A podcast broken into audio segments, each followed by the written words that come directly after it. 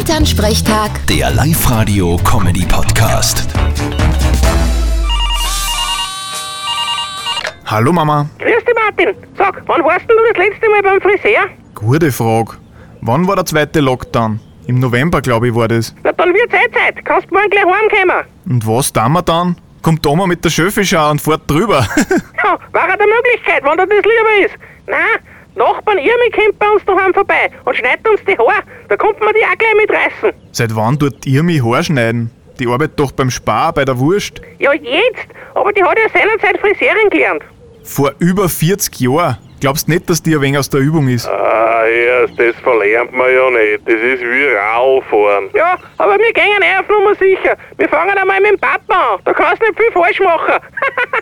Äh, Schick mir ein Foto vom Endergebnis. Dann entscheide ich kurzfristig. Vierte Mama. ist gut. Bitte, Martin. Elternsprechtag. Der Live-Radio-Comedy-Podcast.